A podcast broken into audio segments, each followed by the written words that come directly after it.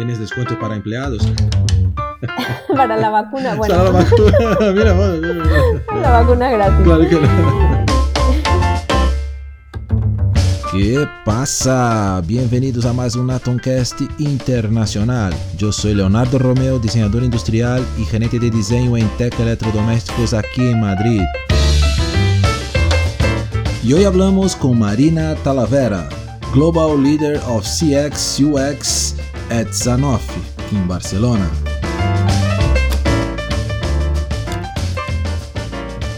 Bueno, entonces empezamos. Eh, muy bien. Bueno, me, me cuenta un poco. Bueno, primeramente, ¿no? Claro. Yo siempre me olvido de agradecer a la gente, pero muchísimas gracias por, por su tiempo, ¿no? Por, sabemos que no es fácil encontrar un, un huequito ahí en la, en la agenda. Entonces, mu muchísimas gracias, Marina. Y empezamos como siempre, ¿no? Contando un poco de su, de su historia, de su jornada hasta los, los días actuales. Muy bien, pues gracias por la invitación, Leo. La verdad es que me dio gusto cuando me contactaste. Digo, esta es una buena oportunidad también para compartir un poco experiencias con el resto de la comunidad de diseño y con quien pueda estar interesado, ¿no? Porque he tenido la oportunidad de cambiar de país varias veces, de cambiar de rol, de cambiar de empresas. Entonces creo que esto hace un percurso interesante en general. Guay, guay. Y bueno, soy diseñador industrial y estudié en, en México. ¿Por qué estudié diseño industrial? Porque siempre me gustó esta combinación entre arte e ingeniería. En México es una carrera, a diferencia de en Europa, cuando estudié en Italia me di cuenta que suele ser considerada más artística y en, en México somos muy hands-on, ¿sí? Hacemos los proyectos donde con nuestras manos teníamos que soldar, ir a los talleres, cortar right. la madera, o sea, hacer todas las cosas. Y los proyectos eran la, la, parte creativa, los planos, pero también todos los prototipos los hacíamos nosotros. Sí, era mitad práctica, mitad teoría y era una cosa que, que me gustaba mucho. Había matemáticas incluidas por ahí también, cosa sí, que también bueno. me gustaba. ¿Y esto dónde? Y, ¿En DF? ¿En DF no, en Guadalajara. Ah, Guadalajara. En Guadalajara. Muy bien, muy sí, bien. Sí, sí, yo soy de una ciudad llamada Uruapan, en el estado de Michoacán, vale. la capital mundial del aguacate. Ah, y... vale, sí, sí, había escuchado ya. sí, pues sí, tienen fama. Y a los 18 años pues me fui a Guadalajara y ahí estudié la, la carrera y, y, me encantó, o sea, la volvería a estudiar seguramente. Y después, sí. bueno, tuve la oportunidad de hacer un un máster en Business Administration también ahí en, en, la carrera y después ya me fui a, a Italia. Yo tenía ganas de, de, cambiar de ambientes y de mundos y ver otras cosas claro. y tuve la oportunidad de irme becada a, a Milán. Ah, entonces ya se fue, o sea, ya con su primera beca ahí a Italia. Sí, Qué sí, guay. sí. Muy bien, muy bien. Sí, la verdad es que lo de estudiar mucho valió la pena. Seguro, seguro. sí, y, y, me fui con la beca completa de, de mi gobierno a, a, Milán a estudiar uh, un, un máster en diseño en biónica en el Instituto Europeo de Design, en ah, el Centro Ricerca. Claro, sí. y, y, ahí es donde, donde hice esta, esta especialidad en biónica, que, que también me gustó muchísimo. Y, y escogí biónica porque siendo el diseño un tanto frío, porque hacemos objetos. Claro. El encuentro con la naturaleza lo humaniza. Muy Entonces, bien. siempre me, me, gustó mucho como inspiración de todo lo que ocurre a nuestro alrededor, desde el más mínimo insecto o molécula, claro. cómo tienen resueltas muchos temas de diseño y por eso, bueno, fue, fue mi interés en, en, esta especialidad. No, y es verdad que muchas veces, ¿no? Los diseñadores o ingenieros intentan crear estructuras cuando ya están ahí muchas veces. Bueno, se, se, se inspira mucho, ¿no? Se ha inspirado mucha gente, pero es verdad que todavía creo que sigue mucha cosa que no, a nivel de diseño, de estructuras, de, de ideas, ¿no? Es algo que yo veo muy interesante, pero no veo tan... Yo creo que ha tenido un boom hace años, aquí se hablaba mucho, ¿no? Y, sí. y, y hoy parece que ya no... A ver, sigue, hay gente, pero no sé, es, es, un campo que no está tan quizás desarrollado todavía, ¿no? Es, es, verdad, hace un, unos años sí que se oía hablar bastante, hubo hasta algún congreso aquí en Barcelona, pero yo creo que se ha olvidado por los temas digitales. un poquito, ¿no? Creo que el, el BAS está más en, en el área digital Sí, y es una pena. La verdad es que no he tenido oportunidad de seguir por esta, por esta línea en mi carrera profesional porque cuando volví a México que quise ejercer eh, la biónica, no había centros de investigación adecuados que se dedicaran a ello. claro. Y luego pues tuve la oportunidad que, que me brindó HP para entrar a trabajar ya en el área de Human Factors con ellos. Y, y ya mi carrera pues se fue hacia otro lugar completamente diferente. Tú has ido a Italia, has hecho la- el máster en, en Instituto Europeo, ha vuelto a México y, Sí. a ver, no encontraron nada, y ya ha, ido a HP en Barcelona o todavía en otro sitio. Ya en Barcelona. No, en Barcelona, Ah, sí, bueno. sí, sí, ya en Barcelona, sí, de Guadalajara me voy a Barcelona. Viajaba mucho a Estados Unidos para hacer pruebas con usuarios, pero porque lo que nosotros, la manera en la que a mí me contrataron era como diseñadora, yo trabajaba como con el grupo de diseño, pero como había estado en Italia, había estado trabajando en Whirlpool, Mm, llevando temas también de, de Human Factors, está, tenía como un poco más idea de toda esta parte de ergonomía, como le llamaban Sí, antes. claro, Ergonomía es muy física, claro. luego ya ha evolucionado hacia toda la parte de, de digital y, Ah, y- vale. y- Entonces trabajado, ha trabajado en, electros también. Muy bien. Sí, estaba, diseñaba Bien, hornos de microondas. Ah, Mi primer bien. trabajo ever.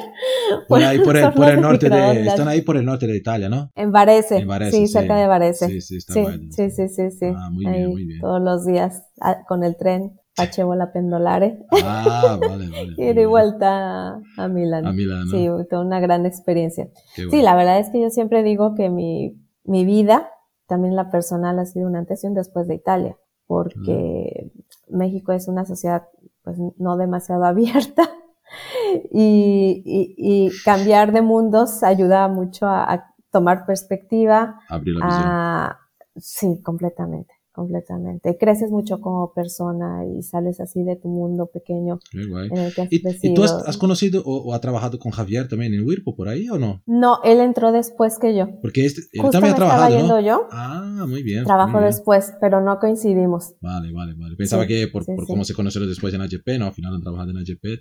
Ah, muy bien, muy bien. Qué mundo sí, pequeño. no, no, a Javier lo contraté yo después en HP, Sí, porque sí. Andreina, su esposa, trabajaba conmigo Y yo abuelo. estaba abriendo una posición para el lead de, de diseño industrial, para cambiar toda la que era nuestra Bright Identity de las impresoras Ajá, de gran ajá. formato. Y, Y ese y ahí ya al final, después pues, que contraté a, a Javier. Muy bien, así muy es. bien.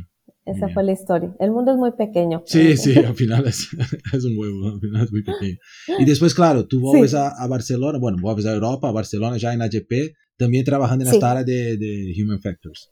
O sea, más... Sí, de hecho, sí, al principio era más temas de, de- de Human Factors, estas impresoras de gran formato, cuando hubo un momento muy coyuntural, que es eh, que el top management se dio cuenta de la necesidad de crear un equipo de Customer Experience. Mm, ¿sí? Y tuve la fortuna de que me pidieran que fuera la manager de este equipo y crearlo desde cero, qué guay. ¿sí? Ya cuando llegó Javier y, y- y los demás, pues esto ya se lo encontraron hecho. Entre todos fuimos construyendo, evidentemente, Claro. pero, pero las semillas se sembraron muchos años antes de que ellos llegaran. Sí, sí, sí. Entonces, ¿y por qué entramos en este mundo de Customer Experience? Pues porque cuando me moví aquí a Barcelona para este primer puesto, que era el de eh, las impresoras de gran formato, siempre habían estado enfocadas a los arquitectos, a los ingenieros, a la construcción, Vale. ¿sí? Lo que se llama el mercado de AS. Pero sin embargo, eh, la gente de la organización se sentía muy cómoda que fueran dis- ingenieros diseñando para ingenieros, porque los modelos mentales eran similares. Claro. ¿Qué sucedió en ese momento? Que querían entrar al mundo de los fotógrafos profesionales, Mm, ¿sí? De los que le llamamos creativos. sí, Fotógrafos, diseñadores, artistas, Claro. y decían, uy, esta gente seguro que piensa diferente que los ingenieros. totalmente, Y totalmente. mejor, y mejor que los conozcamos un poquito más para poder diseñar acorde a sus expectativas. Y no podemos trasladar. Perdón, hasta ahí, o sea, estaban muy confortables y decir, mira, somos ingenieros y podemos hacer productos para ingenieros, un poco para arquitectos y no hay problema. Exacto, exacto. Así, así fue. pero hubo alguien que, que se iluminó, dijo, uy, los fotógrafos no se van a emocionar viendo un error en la máquina y tratarlo de solucionar, ¿no?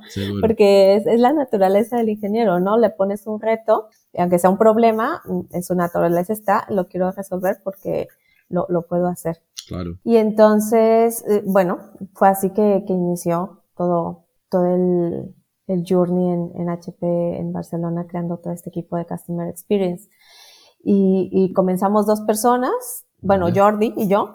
Ah, Jordi, por cierto. ¿Sabes qué? ¿Sabes qué? He hablado con él, ¿no? Vas, debe salir por, por ahora su, su entrevista también. Que fue que me contaba mucho que estaba, que he empezado como ingeniero, ¿no? Sí, él es ingeniero mecánico de... Sí, empezó y ahí, claro, como le gustaba un poco diseño, había hecho diseño, ah, ¿por qué no hace un poco de diseño también tú, que es un poco... O sea, tampoco se fiaban de tener solo tú, quizás, o sea, mira, no, no, ponemos un ingeniero que tiene una cabeza.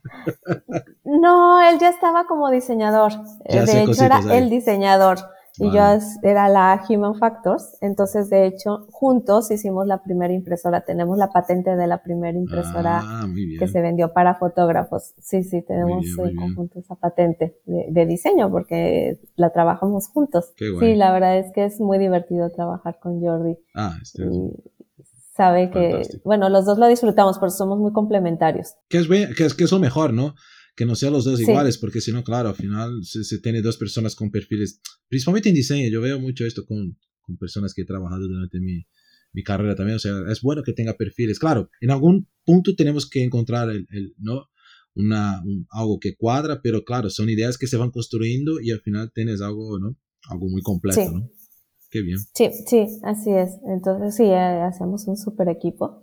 Y fuimos creciendo y se vio eh, la, el valor que aportaba un equipo formado por este tipo de perfiles y fue cuando salió la, la oportunidad de vamos a crecerlo y eh, poder, eh, sí, liderar este equipo y empezar a contratar gente de muchos países diferentes, con perfiles distintos. Sí, la parte que más me costó en ese momento fue convencer la, a, la organización la necesidad de, de diseñadores gráficos o visuales porque era muy palpable la necesidad de un diseñador industrial, porque hacíamos las cubiertas del hardware, ¿no? que te voy a contar que tú lo hacías, pero la parte software mmm, ya lo hacen los desarrolladores. Esto sabe lo que hace, no hace falta nadie. Sí, claro. Sí, sí, sí. Entonces justificar este, esta posición costó mucho, mucho trabajo. Y una, una duda, ¿por qué duda muy, muy genérica. ¿Por qué el departamento, cuando fue creado, que tú estabas ahí en la creación, por qué no, no se llamó departamento de diseño y se llamó de, departamento de Customer Experience? ¿Hay alguna razón por detrás de esto? Porque estábamos enfocados a la Customer Experience. Entonces hacíamos investigación de usuario, hacíamos los tests de usabilidad y una parte era el diseño. Y además yo también tenía Learning Products, ¿sí? Entonces, de hecho, el nombre original era Customer Experience and uh, Industrial Design and Learning Products. Porque, claro, todo el mundo quería figurar en el nombre para verse representado.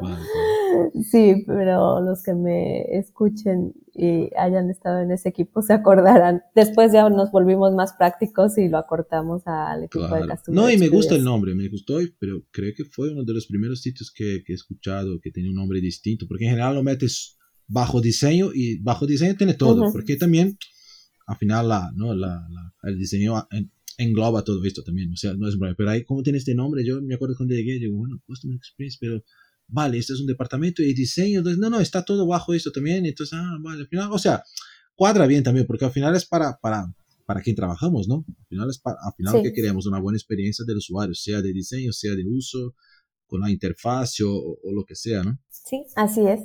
Y bueno, así fuimos creciendo de dos personas que empezamos a cuando yo lo dejé éramos alrededor de unos 35 y ahorita sinceramente no sé cuántas personas serán.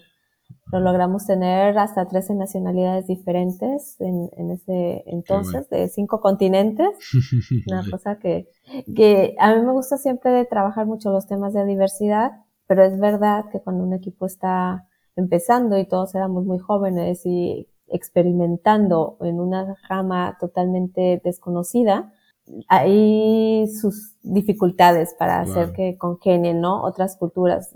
Teníamos un equipo de ingeniería muy fuerte, básicamente de, de aquí de, Cataluña. Sí. Y traer gente de otras culturas siempre creaba ciertos choques. Claro. Entonces. No, pero es lo que comentamos, ¿no? Son las discusiones. A ver, hay un lado que, claro, culturas, etcétera y tal. Pero lo bueno es eso, tener gente. Una cosa que, que es muy bueno de HP, tener gente de todo el mundo. Hoy creo que cuando yo estaba me comentó alguien que había 50 y pico nacionalidades ahí dentro de HP como un todo. Y es bueno porque esto genera, ¿no? Genera luchas, discusiones, o sea, para el trabajo, no, no cosas personales. Pero es bueno porque cada uno trae su lado, su visión y, y, como es un producto que sabemos que se utiliza en todo el mundo, cómo, ¿no? Cómo conseguir cuadrar un, producto que, que, es complicado, es verdad, porque Electros, yo sé que, vale, hacemos para el mundo, pero hay hay algunas cosas que cambiamos por culturas, o sea, el tipo de, yo qué sé, pero hay, hay mm, algunos cambios hasta grandes, ¿no? Y, y, y, en caso de, de, una impresora, no, exactamente el mismo, mismo producto sale y, y, puede ser vendido. Entonces, como mucho cambias el enchufe y ya está. Con una honrosa excepción, que es China. Vale. vale Entonces, sí, sí, sí, y tan, tan es así que también tuve la oportunidad de irme a China a crear el equipo de Customer Experience en China. Ah, muy bien. En el 2009 eh, teníamos un grupo muy talentoso de ingenieros que teníamos que reconvertir en, en Shanghai. Vale. Y mi entonces manager me pidió que, que fuera. Yo llevaba el equipo de Barcelona y me pidió que reconvirtiera a esta gente. Me pasé algunos meses en Shanghai trabajando con siete personas muy talentosas. Muy bien. Y nos peinamos China. Estuvimos yendo a varios países, a varias ciudades eh, de las consideradas Tier 1 y Tier 2 para ver cuál era la situación de las impresoras de gran formato, haciendo toda una investigación contextual. Realmente hicimos un contextual inquiry con affinity maps, con environmental maps, eh, sí, todo, todo. Eh, y la mapeamos y la radiografiamos. Y al cabo de algunos meses teníamos una muy buena fotografía de cómo se manejaba el mercado ahí. Después regresé a, a Barcelona y ellos quedaron dotted line con, conmigo. Teníamos un manager local, pero el equipo siguió durante muchos años. La verdad es que trabajaban estupendamente. Qué guay. Y, y, muy orgullosa de que hayan crecido tanto y, y, varias de las personas, pues ahora ya están en otras empresas, pero liderando puestos importantes. Entonces, de la misma. Sí, sí, sí, sí, sí. Y Qué entonces, bien, pues, bien. Es- eso pasó por ahí.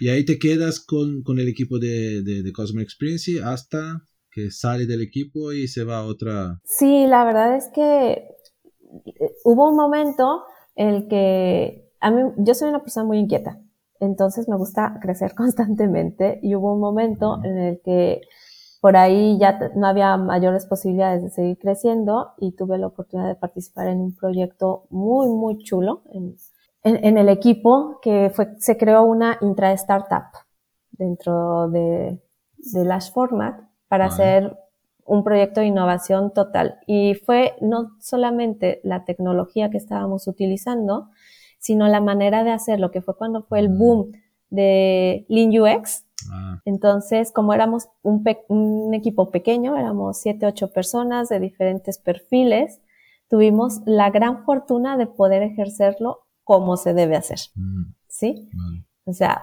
empezamos desde las primeras ideas a investigar con los usuarios, hacíamos, hicimos paper prototyping, O sea, fuimos a probar con los usuarios. Una vez Ah. que entendimos que no teníamos el mismo modelo mental de lo que nosotros habíamos considerado, las hipótesis, con lo que realmente ellos querían hacer, lo fuimos evolucionando con, con los desarrolladores y tenía también eh, una researcher interaction design. Y entonces, cada dos, tres meses teníamos la oportunidad de volver y enseñarles algo diferente. Pudimos llegar a poner prototipos que además eh, de, de- de este, de este proyecto, que además embebimos métricas para poder ver no solamente lo que ellos nos decían cada vez que teníamos una interacción, sino realmente ver si lo estaban utilizando. Muy bien. Entonces era un proyecto hardware-software. Entonces no era que les pusiéramos Google Analytics, pero los desarrolladores, los ingenieros hicieron de manera tal que cada vez que lo utilizaban podíamos saber. Sí, vale. Ah, No hay contenido, por supuesto, de lo que estaban haciendo, pero sí. Eh, Sí que estaban haciendo ahí. Exacto, exacto. Entonces era, no nos podían mentir, Ah, bueno. porque claro, muchas veces como diseñador o como customer experience te engañas y piensas, sí, sí, es tan fabuloso mi producto que todo el mundo lo va a usar. Pero la realidad del mercado es otra. ¿Sí? Tú puedes creer que tienes una propuesta de valor fenomenal, pero después la gente no las usa. No. Sí, y, y ahí es donde yo encuentro una gran desconexión entre los equipos de customer experience o de diseño con el business. ¿sí? Que, y es hacia donde tomé la decisión también de evolucionar, porque este proyecto duró durante dos años, después hubo prioridades en el negocio y se escogió invertir en otra cosa. Entonces, eh, las opciones que yo tenía eh, realmente era o vuelvo a Customer Experience, que sinceramente en ese momento ya no tenía nada que aportarme. No, ya había hecho su eh, trabajo. Yo ya había hecho mi trabajo, ya había hecho el equipo, ya era tiempo para que otras personas lo llevaran y, me, fui a Product Strategic Marketing. Entonces yo tenía un MBA que, había estudiado. Digo, bueno, pues ahora es el momento de ponerlo en práctica. Y entonces fue muy, muy interesante para mí, me aportó mucho porque justo es donde me di cuenta de esta gran desconexión, que muchas veces tenemos los equipos de diseño trabajando en innovación y, y creando cosas, que después es que no tiene ningún sentido en el mercado. No vendemos ni una impresora adicional con todo lo que invertimos en X o Y interfase, ¿sabes? Y nosotros nos hemos creído que, bueno, nos estamos ganando premios, pero que realmente no repercuten, ¿sí? Que los premios están muy bien para el orgullo, pero es que los premios no, financieramente no. Sí, es lo que comento con muchos ya en otras charlas, que los premios son muy guays, pero claro, son premios eh, para diseñadores enseñar a otros diseñadores, casi siempre, porque la gente normal no conoce los premios. Se lo habla del premio IF para cualquier uno, casi nunca van a saber. Los diseñadores sí, sabemos. Y lo que pasa es que un premio no porque el premio ellos miran su producto ahí, ¿no? Tú no haces nada, o sea, no, no miran el business por detrás, el resultado, o sea, al final es un producto bueno que parece bueno muchas veces porque tampoco interagen mucho. Y dicen, mira, está bien de diseño y nada más, pero yo he tenido productos premiados que fueron un fracaso, un fracaso de ventas. Comercial. En mercado, fracaso, de, pero de, de, vergüenza, pero tengo un IF. Digo, hostia, ¿ves? Fíjate. No lo digo a todos, está ahí, estoy diciendo ahora. Y tengo productos que no fueron premiados, que tenían un buen diseño, pero claro, por, por su categoría y tal, a ver, hay, límites, ¿no? Que, y que han sido un suceso, o sea, que sea, ¿no? A nivel de negocios. Entonces, por eso que digo, mira, premio es muy bueno, pero no es para, para un, no, para un dueño de una empresa o un empresario va a decir, vale, perdona, tío, está muy guay. Sé que hace un diseño bueno, pero no significa que me va, va a ayudar el negocio. Aumentar las ventas, exacto. Y yo creo que el diseño y la, el diseño de experiencias y el de productos tienen que ayudar a, al negocio. Claro, claro. Entonces, a, crear estos puentes y que realmente repercute de manera favorable, porque si no, solo se quedan como ejercicios de diseño preciosos, pero no, estamos en una escuela de arte, ¿no? Estamos en una empresa que quiere hacer eh, dinero y que tiene muchas veces stakeholders y, y, se mide por otras... Sí, yo creo que es un poco esto, cómo, cómo vas a medir su trabajo, ¿no? Quizás en marketing había una presión mucha por parte del negocio, de, de resultados de ventas, y en producto, ingeniería, lo, lo, que se cobraba era, vale, lo que tiene que hacer es los productos, tiene que entregar, ¿no? En las fechas y tal, pero a tiempo, da igual la parte business, ¿no? Y creo que es el error, porque al final tiene que meter, bueno, lo que pasa en otras empresas. En mi caso, claro, tengo parte de proyectos que tengo que entregar todos los, no los años por fechas y todo, pero parte de, entre comillas, de mi bonus es negocio. Si vendemos X, X, X, claro, también tiene su, su, o sea, es parte de su bonus, no es solo hacer productos, guay, entregar en la fecha, porque esto si lo controlamos bien, hacemos, ¿no? Es, entre comillas, no es, que, no es que es fácil, pero es, posible. Ahora, el negocio, tío, si has hecho bien tu trabajo, en teoría vas a vender, ¿no? ¿Y qué voy a decir yo? Sí. Vale. Claro. Vamos.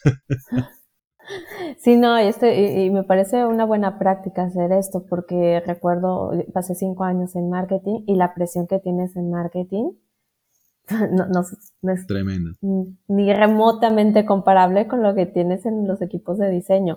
O sea, como dices tú, la presión está en entregar cuando te comprometiste con el budget y listo.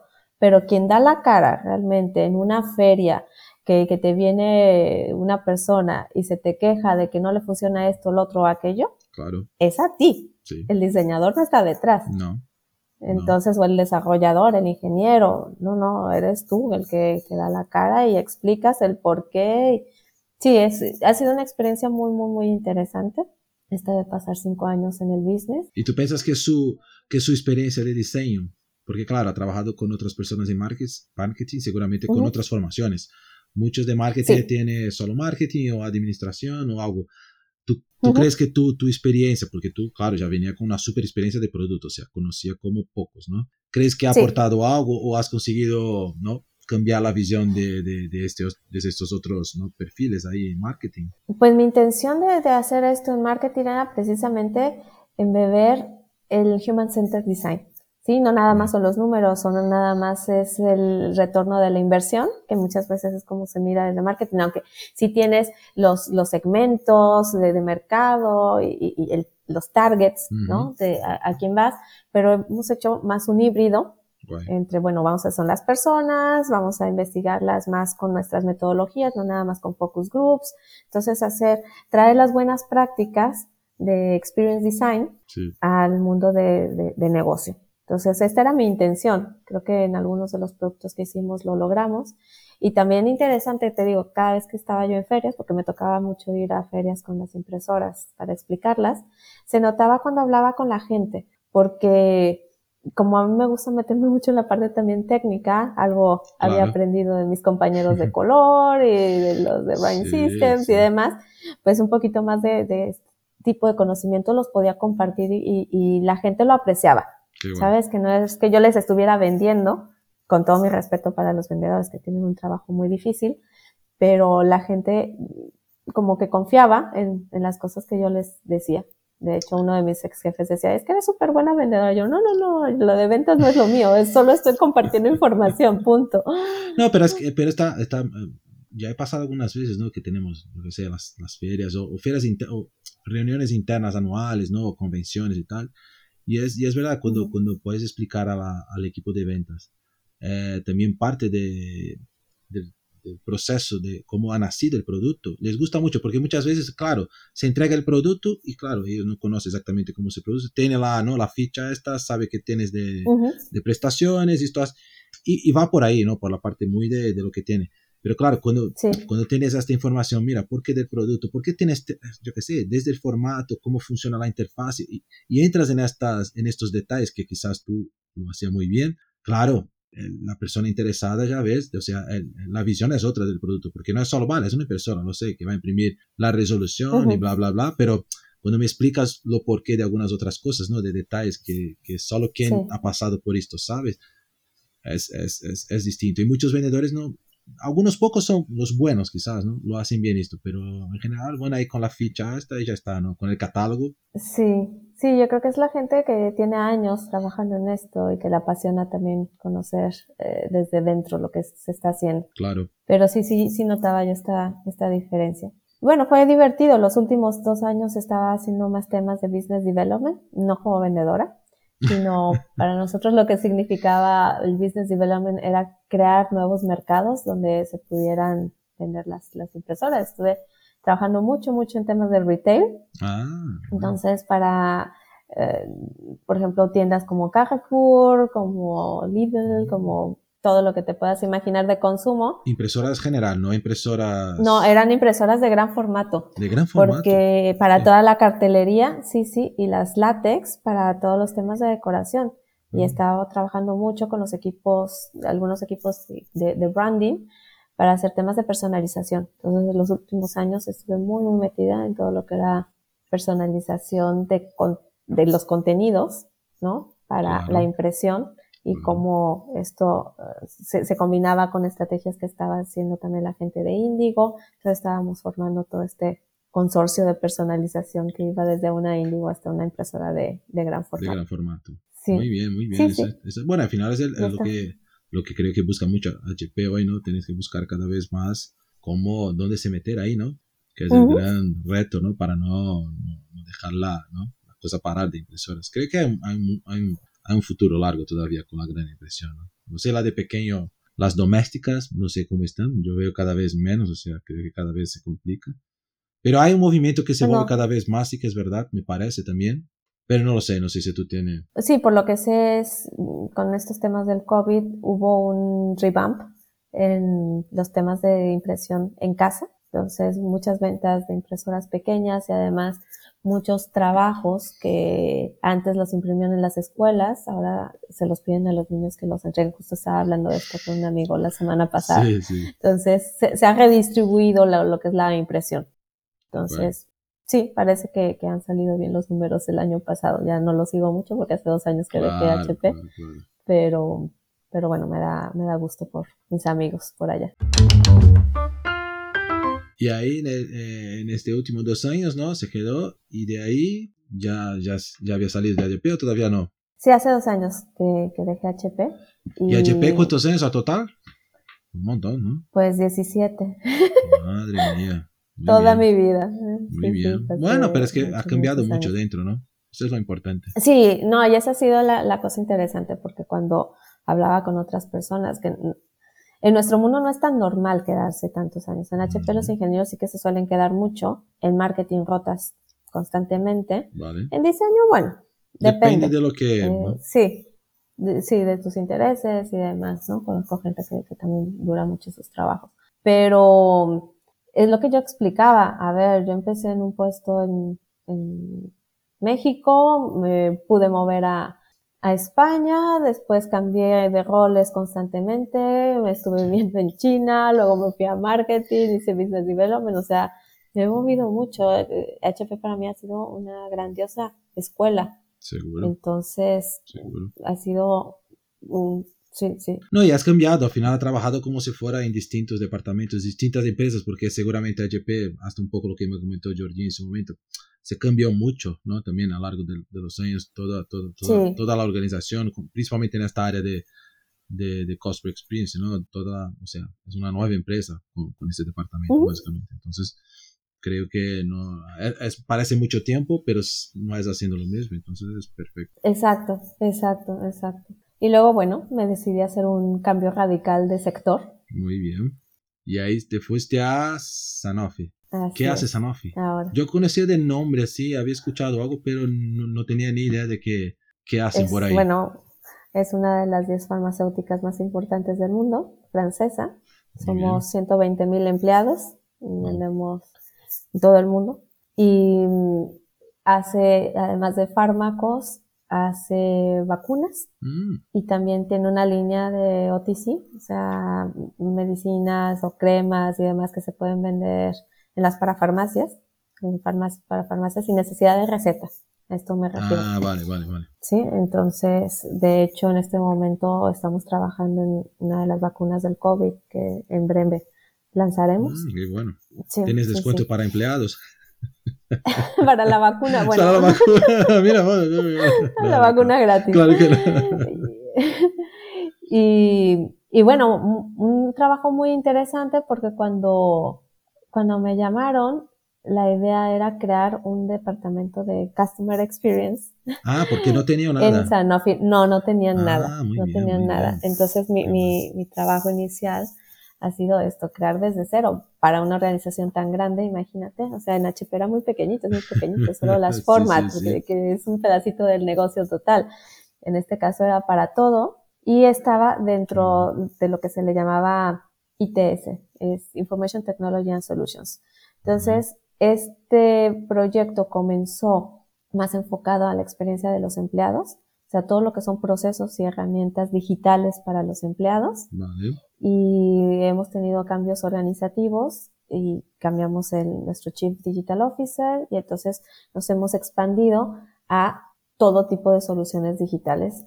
Entonces, quiere decir que además de los empleados, lo que vemos y diseñamos son experiencias tanto para los pacientes como para los médicos, etcétera, etcétera, todo lo que se le llama ACPs, ¿no? Healthcare Professionals. Pero todavía es digital. Sí, todo digital. Ahora sí que ya no hago nada de hardware. En este momento hay una división de medical devices que sí tienen ah, componentes de hardware, inyectores e inhaladores y bueno, varias cosas.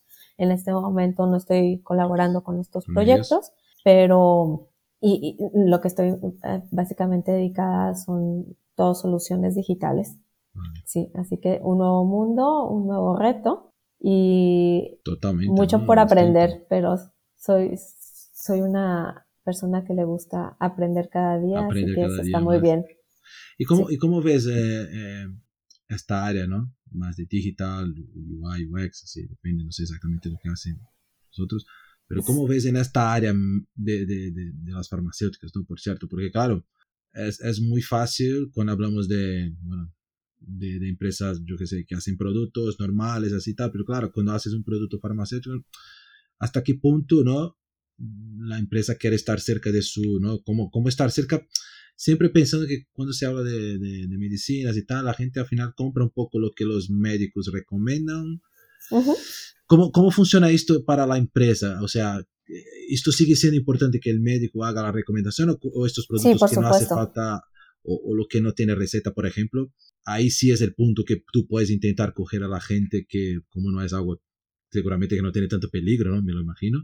¿Cómo, cómo bueno, es un poco esto? ¿Hay alguna, no? No, el mundo es un poquito diferente de, de, de esto. Eh, no estoy eh, encargada del área de consumo, vale. que son los que la gente puede ir a comprar en este momento, sino en las otras áreas, de hecho, en donde son los tratamientos costosos, que son los médicos los que hacen la prescripción, vale. y estoy en el área de Digital Health, Digital Therapeutics, okay. que es una de las áreas de mayor innovación en estos momentos, porque lo que nosotros desarrollamos son aplicaciones, básicamente, que acompañan al paciente durante el tratamiento. Mm. ¿sí?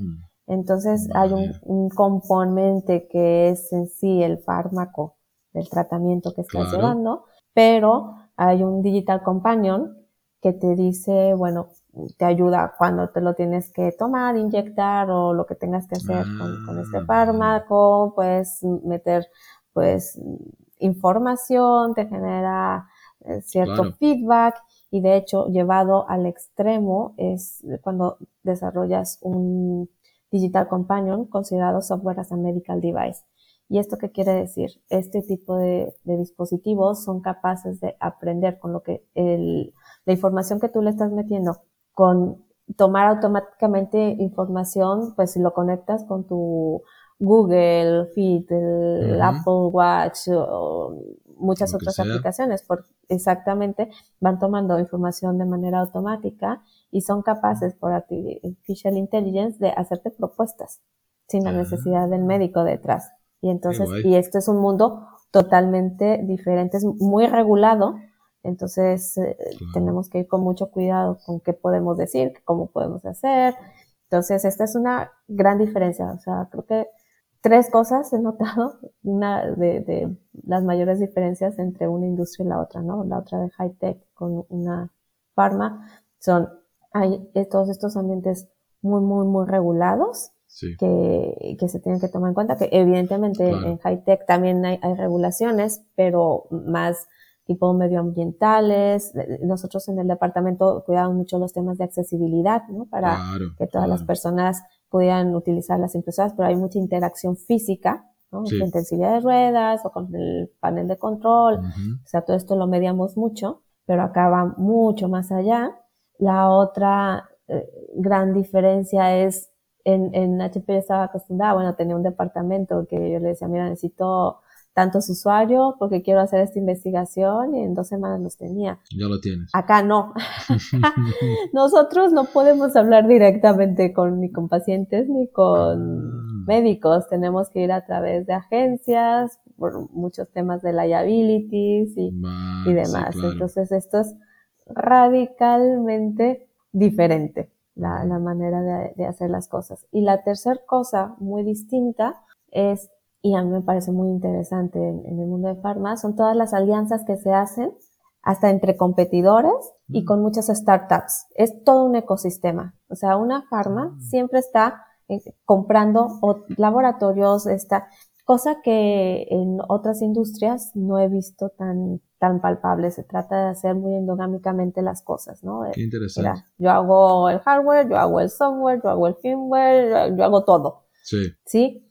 eh, y rara vez se aprovecha del ecosistema para, para mejorar todas estas áreas. Que no te digo que no haya alianzas, por supuesto que las hay, sí, pero sí, sí. no al nivel que, que, yo lo estoy viendo en Pharma. En Pharma es, es lo, lo, normal es hacer esto. Vale, es, es, es ya el, común para ellos. Sí, sí, sí.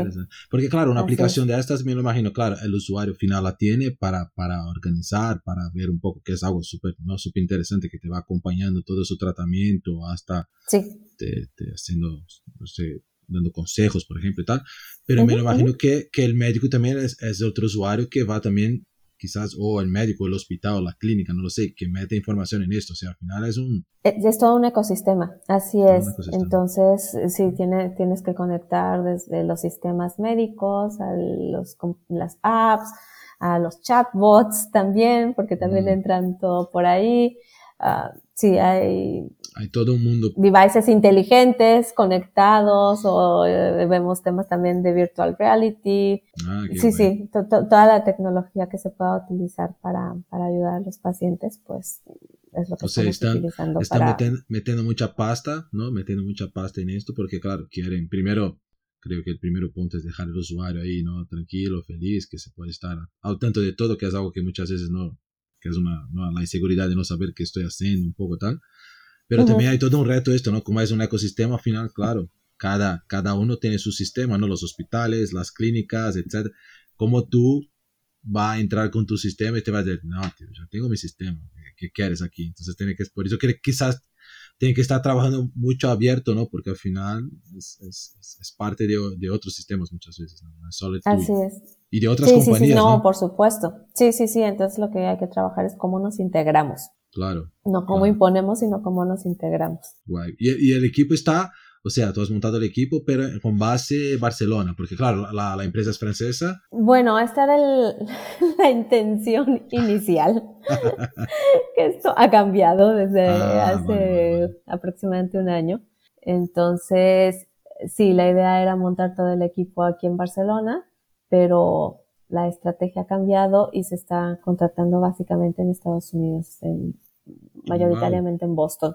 Sí, en Boston es la capital mundial de las farmacéuticas y las ah, sí, no sabía, headquarters allá. Sí, sí, sí, en Cambridge. Qué interesante. Entonces, tengo compañeros en Estados Unidos, compañeros en París, en bueno, Francia, básicamente mayoritariamente en París y tengo una persona conmigo trabajando aquí en, en, Barcelona. En Barcelona. Pero ya te digo, el crecimiento del equipo pues está dando más del otro lado del océano. divertido, o sea, tiene que trabajar a veces un poco, digamos, por, por estas horas, no por la noche. Sí, intento no llegar a estos horarios, sinceramente, porque también como trabajo con gente en Europa, pues comienzo a horas normales de europeas, pero sí, de 2 a 8 de la noche, de 2 de la tarde a 8 de la noche, mi agenda es imposible de encontrar un lugar, sí. Sí, sí, sí.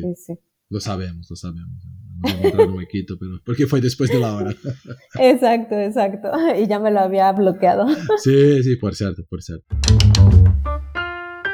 Y, y a ver, claro, has cambiado totalmente la, la área, ¿no? Has pasado por, por diversas áreas, es verdad, por lo que, lo que comentaba contigo, ¿no? Antes de, de la charla, que has, tú has, creo que evolucionado un poco también con la área de diseño, ¿no? Desde del puro diseño, de hardware, de todo, hasta entrar ya en un mundo de, de la parte también de, la ergonomía, que ni todos pasan por esto, después la parte de UI UX, después a marketing, que no deja de ser una, una buena experiencia para, para, para, un diseñador también, porque claro, tienes una visión distinta de mercado, de, de, negocio, que creo que es algo muy, muy que, que, muchas veces, como, comenta, como comentamos, que los diseñadores, no digo todos, pero muchos no, no tienen la visión al final que todo se resulta en un negocio, ¿no? Porque lo, que cuando daba clases siempre, yo comentaba con mis alumnos, yo, al final uh, tiene que vender, o sea, al final lo que quiere la empresa es dinero, porque necesitas de un negocio, tienes que generar dinero para pagar las cuentas y,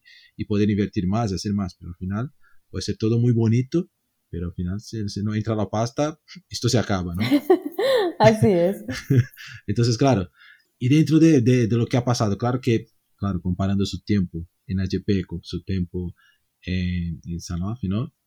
Es mucho menos, pero creo que has tenido dentro de este tiempo, ¿cuál, o, dentro de estos puestos que ha pasado, hay alguno que has tenido, ¿no? Que fue su, su gran challenge ahí, o sea, que esto, uh, has empezado, parecía más fácil, o, pensabas que era realmente difícil, fue muy difícil para se adaptar, o para, ha tenido algún momento que, que has pasado por esto y has conseguido, yo qué sé. Bueno, seguramente ha salido porque se está ahí, porque ha pasado bien, ¿no? Sí, pero yo creo que cada, cada movimiento es un reto, definitivamente, ¿no? Pero si no, qué aburrido. si no tienes retos en la vida.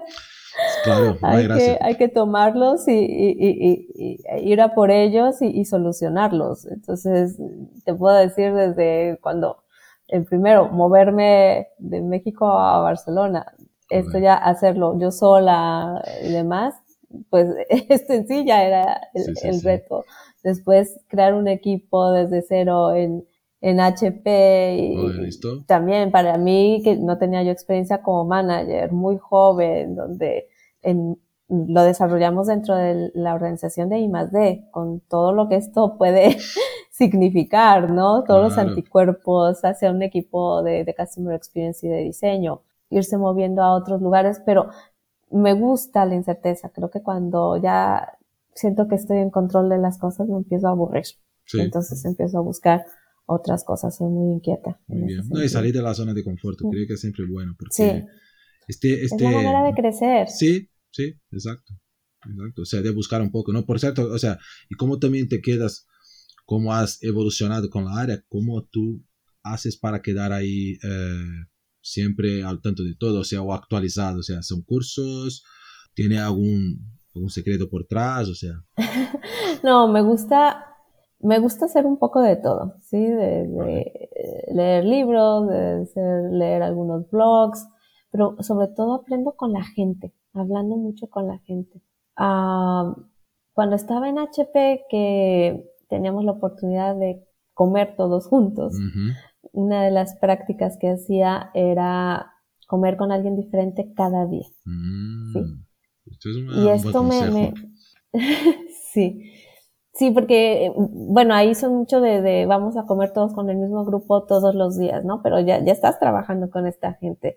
Entonces no, no polinizas. Sí. Y, y a mí siempre me ha gustado expandir mis redes y aprender de, de los demás, lo que están haciendo, te enteras de muchas cosas, todavía a día de hoy me entero de muchas cosas que pasan en HP, pero conservo las amistades. Entonces, eso es importante y esto te ayuda a aprender. Ahora, cuando lo he tenido que hacer en Sanofi, aquí el reto ha sido mayor porque a mí me contrataron en medio de la pandemia y empecé el primero de mayo a trabajar en Sanofi. Y hasta el jueves pasado yo no había ido a la oficina. todo online. Entonces, todo, todo, todo online. Entonces, la manera que, que he hecho para aprender de la gente, de la industria y demás, además de evidentemente leer y hacer cursos y trainings y, demás, todo online, por supuesto, fue, ok, vamos a tomar pequeños proyectos al principio y hacerlos yo. O sea, sea que no hacía un usability test, no te digo cuánto tiempo, pero era una manera para explicar cómo se hacía y el beneficio y las ventajas y para conocer a la gente porque yo llamaba a los usuarios y entonces ya conocía de su trabajo y ellos me conocían a mí. Entonces no tenía el recurso de irme a comer con la gente como hacía en HP, pero a través del trabajo, de las, todas las entrevistas que he hecho a un montón de gente durante el primer año, pues así he podido aprender de, de, todo esto.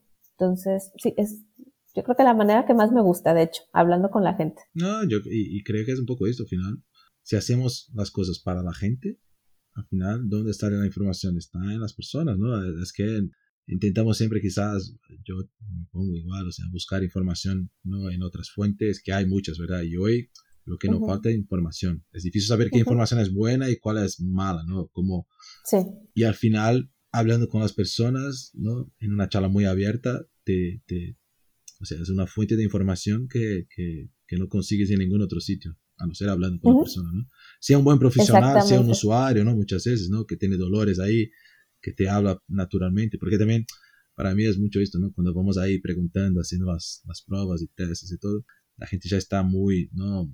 Ya sabe que está pasando por una, una investigación y quizás no esté tan, ¿no? Suelta. Cuando que una charla muchas veces te habla muy abierto y, y claro, el network por, por, por cierto es otro punto muy, muy, importante a todos nosotros, ¿no? Porque al final no es solo, y no, y no digo network para, para buscar otros, otros empleos, sí, esto, sí, claro, todos tenemos que tener. Bueno, eventualmente sirve. También sirve, pero también para saber profesionales, cuando necesitamos a alguien dentro de nuestra empresa, sabemos buscar quién lo hace bien, ¿no?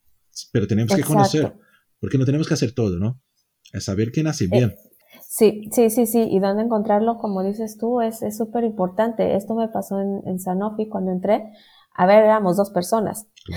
Hemos ido creciendo, pero yo tenía que empezar a entregar proyectos, ¿no? Y, y, entonces eh, trabajamos con una plataforma de freelancers, en que la verdad esto funciona muy, muy bien en Sanofi. Esto me lo encontré de que no, no, en, en HP no, no lo tenemos, o no lo teníamos. No sé si ahora lo, lo, lo tengan pero eh, muy fácil hacer este engagement con una persona que ya había trabajado conmigo en, HP y de hecho tenemos una relación de, de, amistad. Le dije, oye, mira, quiero hacer esta investigación con los usuarios. Sí, sí, sí. En un día firmamos todo y al día siguiente es que ya estábamos trabajando juntas. O sea, un onboarding más rápido no he hecho en mi vida. Entonces es como tú dices, hay las plataformas que, que te lo facilitan, pero también saber a quién llamar en el momento adecuado. Y esto es el network. Claro, claro. Cuando tienes network es, es mucho más, más sencillo, ¿no? Y aprovechando, ¿no? Dentro de mis preguntas ya más normales ahí, eh, tenéis, tenéis, bueno, seguramente algunos, pero tenéis personas de la área, no solo los diseñadores, otros, que te han inspirado a lo largo, claro, seguramente creo que ha cambiado a lo largo de su, de su carrera ahí, pero hay, hay algunos que, algún diseñador o alguna persona de, de la área de, de Customer Experience o, marketing, lo que sea, o más de uno, que te, que te guste o que te inspira o que recomienda que la gente conozca. Bueno, yo no soy de iconos en general. Es bueno, es bueno. Sí. Entonces reconozco que hay grandes diseñadores y creo que es interesante conocer lo que han hecho y sus filosofías y aprender de ellos. Pero si te, si me preguntas quién ha sido como alguien que me ha inspirado realmente en, en mi carrera, te podría decir que mi primer jefe, mi primer manager en Whirlpool. Muy bien. Sí. Se llama, es un diseñador muy bueno, es eh, holandés, se llama Jacob Reconji todavía está ahí trabajando entre Italia y Holanda. Vale. Y él llevaba el departamento de, los hornos de microondas. Y, ¿Y por qué lo considero para mí una persona fundamental en mi carrera? Porque creyó en, en, mí en ese momento. ¿Sabes? Me dio la oportunidad de hacer algo con él, trabajar juntos. Cuando vio mi portfolio me dijo, sí, sí, me gustas, me quedo contigo, de entre las diferentes opciones que tenía para, para escoger. Y yo era junior en ese momento, pero me dio confianza total. Qué bien, qué bien. ¿Sabes? Hasta momentos en los que él salía de vacaciones, yo me quedaba a cargo. O en, en, en Whirlpool estaba dividida la parte de marketing, que estaba en el lago, y era así como, wow, ah, marketing de Whirlpool. Y luego estaba acá el centro de diseño. Y entonces él me llevaba a las reuniones con marketing. ¿Sabes? No había nadie que fuera junior que fuera para allá. Sí. Entonces es este nivel de confianza, esta libertad, este, el enseñarme a hacer cosas y esta complementariedad también. Mm, es un visionario, es un gran diseñador, muy humano, y yo soy yo soy creativa, pero me gusta aterrizar mucho las cosas, ¿sabes? Entonces eh, había un componente de complementariedad parecido al de, al de Jordi conmigo, ¿no? Vale. De, de, ¿sabes qué? Que este va viajando y tú... Exacto, digo, ok, pero ¿cuándo? Exacto, o sea, nos logramos entender en el nivel intelectual, ¿no? Al hacer el sparring, pero luego es, porque hay gente muy, muy, muy creativa que luego hay, que ayudarle.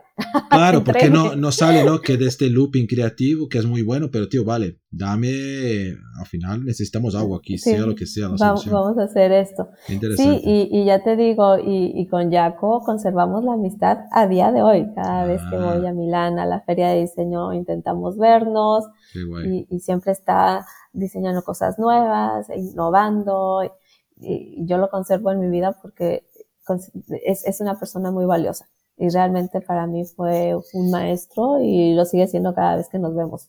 Entonces, no, yo creo que es esto, ¿no? De dejar la, dejar los, los, los, nuevos ahí o dar un poco de confianza que mucha gente no deja. Muchas, muchas veces entra un, que sea un becario, hasta un junior y la gente utiliza como mano de obra solo, ¿no? vamos haciendo cosas ahí, dame esto, dame esto. Y a veces, a mí me gusta mucho, a ver, claro, al final nos van a ayudar con muchos trabajos manuales o, más cantidad, pero también me gusta que, que, hagan cosas, ¿no? Porque tienes que, tío, tienes que crecer y, la mejor forma es metiendo un poco la cara, ¿no? Tomando ahí, viendo que el mundo no es la, la maravilla dentro de la universidad, que donde todo tenemos más controlado, muchos profesores son muy guays, todo está bien, y cuando llegas, ¿no? En el mundo real la cosa, ¿no? Tú sabes bien que no es fácil, ¿no? Tiene muchas críticas, o sea, cambia un poco la figura, ¿no? y, solo haciendo esto, creo que has hecho muy bien, ¿eh? O sea, te dejar ahí, mira, mete y, mete la cara y, ha funcionado eso. Sí, sí, sí, mira, que, que, lo recuerdo como el mejor jefe que he tenido hasta ahora. Hasta ahora. primero. Sí, sí, todavía no, no conozco a nadie que le haya igualado, desafortunadamente. Muy bien, muy bien, muy bien.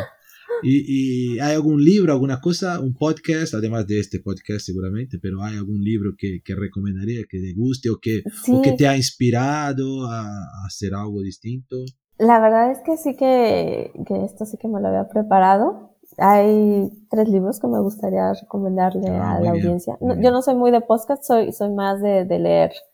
Entonces, pero a partir de ahora seguramente va a ser más de podcast, seguro. Ah, no, porque voy a seguir este, por supuesto. muy bien, muy bien. Y, y, mira, me gusta mucho este, el de Lean UX. Ah, Lean UX, sí. Entonces, ¿qué es lo que te comentaba? Porque también te ayuda a ver cómo toda la parte de diseño la integras en el desarrollo ágil. Qué que si estás haciendo software, esto es súper importante.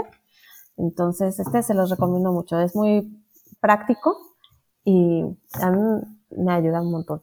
Luego, muchas veces cuando doy charlas me preguntan, bueno, pero metodologías y demás, este, ¿qué, ¿qué, nos recomiendas? Y a mí este libro también me gusta, que se llama Universal Methods of Design. Ah, esto lo tengo, muy bueno, muy bueno. Sí, este lo tienes, ¿no? Muy guay. Sí, porque son 100 métodos diferentes, está muy bien clasificado si quieres hacer un quanti, si quieres hacer un quali, en qué etapa del proceso estás, si estás en investigación, si estás en testing y demás, entonces... Y muy, muy didáctico, ¿no? Que lo enseña muy bien, lo con la gráfica, tal, o sea, me ha gustado mucho.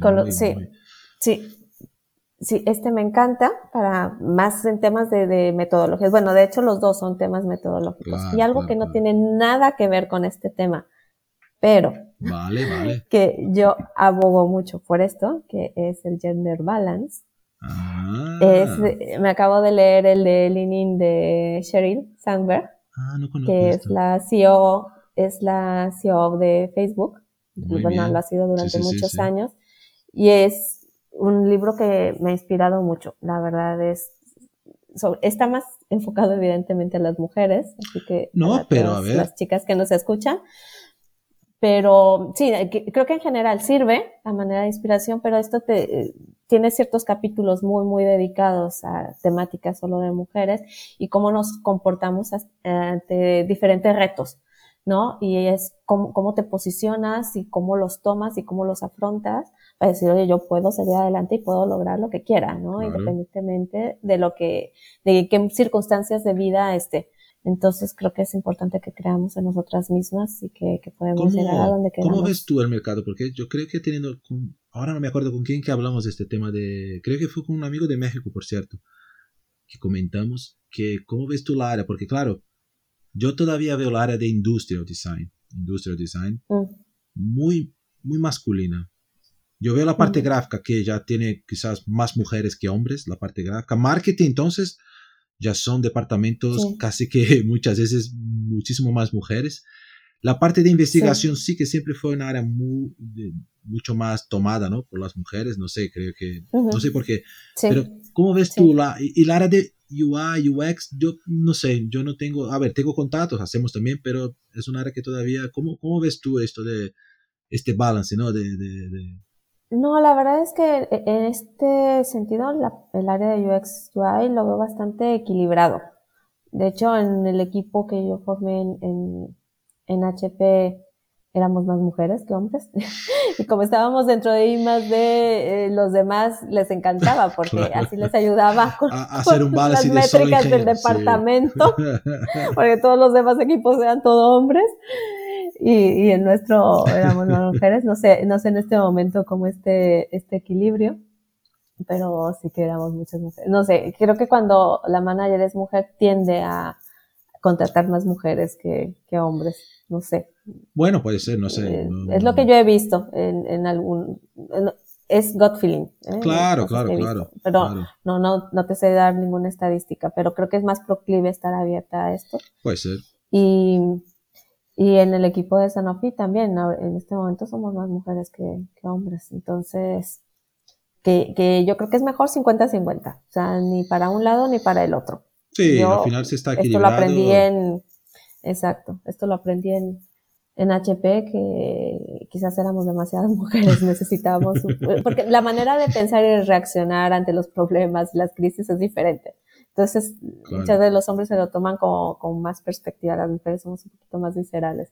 Sí, yo, yo, mi comentario siempre es esto, las mujeres son muy pasionales, muy, muy pasionales, que Sí. es bueno, porque claro, necesitamos esto, al final dentro de un grupo está bien, pero claro, si solo tiene esta, esta vía, muchas mujeres, y va para el lado pasional, puede ser, y los hombres muchas veces son muy, yo creo que son- nosotros tenemos un lado muy así, mira, relájate, tranquilo que Sí, vamos a sí. encontrar, y las mujeres, claro, son mucho más detallistas, están siempre al tanto, quieren tener control de 100% y sabemos que tener control de 100% es, es casi imposible hoy en día, porque hay muchas variables. Sí, Entonces, y creo que los hombres ya por naturaleza somos un poco más relajados, que es para el malo, ¿no? Por cierto. Y, y- y esto nos ayuda en- de- hasta un cierto punto. Pero claro, Mm. cuando llegan las mujeres mucho más organizadas, eh, es otro nivel, es verdad, esto no, no, no discuto. Pero creo que al final el equilibrio, es un poco esto, son complementarios, ¿no? Creo que hay, hay un lado Exacto. de esto también, como tú con Jordi, creo que al final Sí. es, es, eh, se ha hecho de esta forma, que no va a tener 100% Sí, sí. de uno ni de otro. Vosotros tenéis que se organizar y encontrar la forma buena. Así es. Sí, sí, yo el 50-50 es el que veo más saludable, Guay. sinceramente. Guay, guay, muy bien. Y a ver, como última pregunta, no es la última pregunta, pero ¿hay alguna pregunta que, que no he hecho, que te harías a ti? ¿Alguna cosa que, que me he olvidado, que te gustaría hablar? Ahí te dejo el micrófono libre. Pues un tema. Dime. ¿Cuál es mi pasión? Ah, mi pasión más allá del diseño. Su verdadera pasión, por cierto. Muy bien, muy bien. Eh, Sí, sí, eso, la gente que me conoce sabrá exactamente cuál es. Mm, Pero amo viajar, amo viajar para aprender. Y no me, no me gusta viajar como turista, sino realmente como viajera. Me gusta meterme en las culturas, me gusta aprender de la gente, hablar con ellos. O sea, creo que va todo relacionado al final de cuentas, ¿no? Sí, hay un blend de, de esta parte humanística y, y la gente de HP me conocía porque en mi cubículo estaba lleno de postales de, postales lugares sitios. a donde iba. Sí, sí, no, sí. y viajar es, otro, Entonces- es otra fuente de, de conocimiento, ¿no? Que al final la gente mira, ah, no, es que voy a gastar dinero. Digo, tío, nunca vas a gastar viajando. Un viaje es pura inversión. No, es una inversión. Inversión. Sí, sí, sí, sí. Y otra cosa que me gustaba mucho y me gusta hacer hasta hoy en viajes es entrar en los mercados, en los supermercados, Mm. mercados. Para mí, no sé, no sé por qué soy un poco friki, me gusta ir a los, a los mercados, los grandes, pequeños, para mirar un poco. Parece que, que entiende un poco la cultura, ¿no? De la comida y, la- y, y, claro, no sé si por qué me gusta también el tema de la comida con Electric, que también me gusta hacer y todo, que te da un poco Sí. la idea de cómo funciona la, ¿no? la, la vida local y tal, y coger los transportes, ¿no? Esto es muy... es- Solo después que viajas mucho que, que entiende la, cómo es bueno, ¿no? Sí, sí, sí, sí. Y ya te digo que yo apenas tengo oportunidad, me voy. Creo que fue lo que más me afectó durante el COVID, no poder viajar. No durante un largo periodo, pero bueno, desde que ya fue factible, eh, Muy bien, muy bien. No, no, esto a está, es otro buen Y consejo. se los recomiendo de verdad, es que viajar es, Viaja que no, no vas a gastar dinero, solo va a ganar, ¿no? Sí, sí, sí, y experiencias. Seguro. Y luego, bueno, buenas conversaciones al respecto también, porque si encuentras otros viajeros como tú, te enriquece muchísimo. Seguro, seguro. Lo más guay es hablar de... No, y, y ahí vas hablando, no, no, sí, me ha ido a este sitio tal y tal. O sea, la gente, oh, qué guay Sí. tal. O sea, tienes información, no, no queda ahí perdido. Sin, mira, yo conozco mi país, ¿no? Tío, sabe de... Es verdad que aquí en España para mí es un, son, yo que sé cuántos países hay dentro de España, que es muy, muy interesante, por lo menos en Brasil, claro que hay muchas, muchas diferencias, pero aquí creo que es, son como países distintos, ¿no? Es muy interesante también. Yo todavía estoy conociendo poco a poco, pero claro, aquí es, es creo que eh, estar en Europa es un, es un vantaje bueno también, ¿no? Porque se va todo para ti en México tampoco, o sea, vas a Estados Unidos que está bien, pero tampoco puedes hacer mucho, ¿no? Cruzar ahí el, el Atlántico siempre es más, más caro, ¿no? Básicamente, ¿no? Y aquí lo es, sí. poder viajar es, es, por poco, ¿no? Sí, que es, que es muy fácil y un fin de semana largo ya está. Lo haces tranquilo ahí. Sí, sí, tranquilamente. Así que mi recomendación para todos es intenten viajar. Ahora se van abriendo cosas, se abren y se cierran, pero la gente cree que no se puede hacer. Mm, ahí va poco a poco. Con un poquito de cuidado, pero sí, sí, sí, es factible. esto va, va, a pasar alguna cosa más, pero vamos poco a poco ahí, que la cosa va, va mejorando. Bueno, Marina, muchísimas gracias. O sea, ya pasamos, ves, una hora y pico ya. ¿Ves cómo va rápido la cosa? Sí, sí. Vamos hablando tal. Fluido. Sí, sí, sí, fluido. Muchísimas gracias ahí por compartir toda su, su historia, su experiencia. Creo que seguramente la gente va a sacar muchas cosas de, de la conversación, seguro. Gracias. Y suerte con el futuro. Seguramente vas a cambiar más veces ahí porque ya va, ah, va a cumplir su objetivo esa, ¿no? Ya va subiendo, subiendo, ojalá.